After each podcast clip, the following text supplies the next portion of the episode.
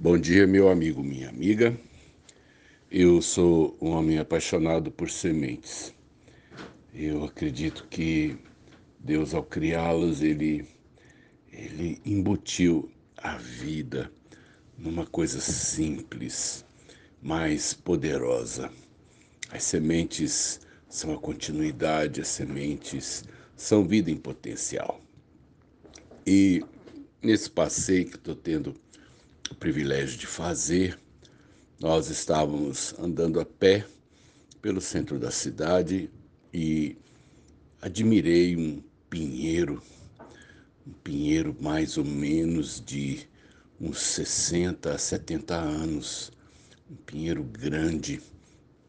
E enquanto eu admirava a árvore, bem à minha frente, uma senhora varria a calçada na frente de uma loja. E então minha esposa brincou com ela a respeito da, do exercício né, de, de limpar aquela calçada e ela disse: Essa árvore aí. E eu fui olhar então o que ela estava varrendo. Eram sementes.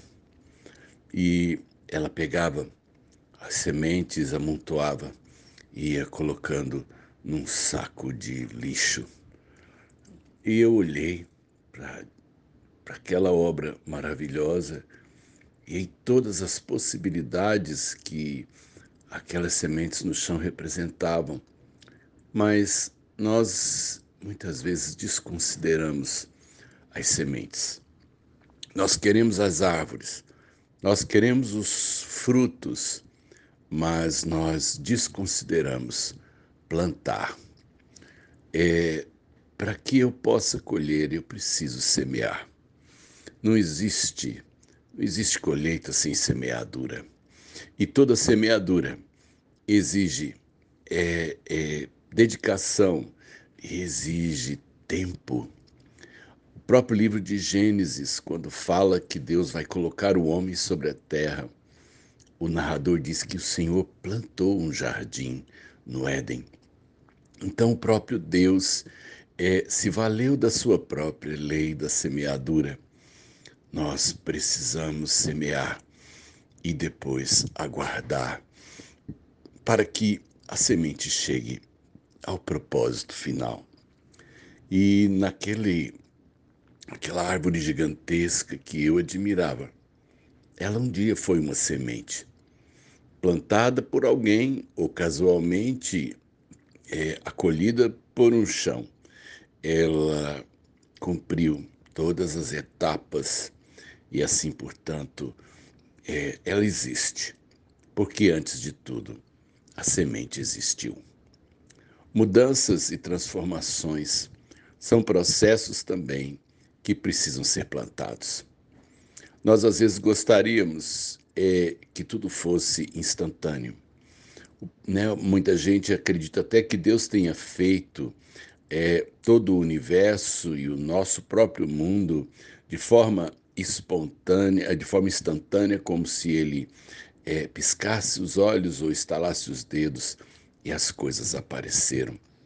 Você vê a criação sendo descrita em, em seis dias, em que, na verdade, haviam tardes e manhãs em que as coisas aconteciam e as noites em que a criação ajustava-se ao novo para enfrentar um processo no dia seguinte. Nós precisamos de tempos e de processos. Nós precisamos das duas coisas para construir alguma coisa realmente enraizada e densa.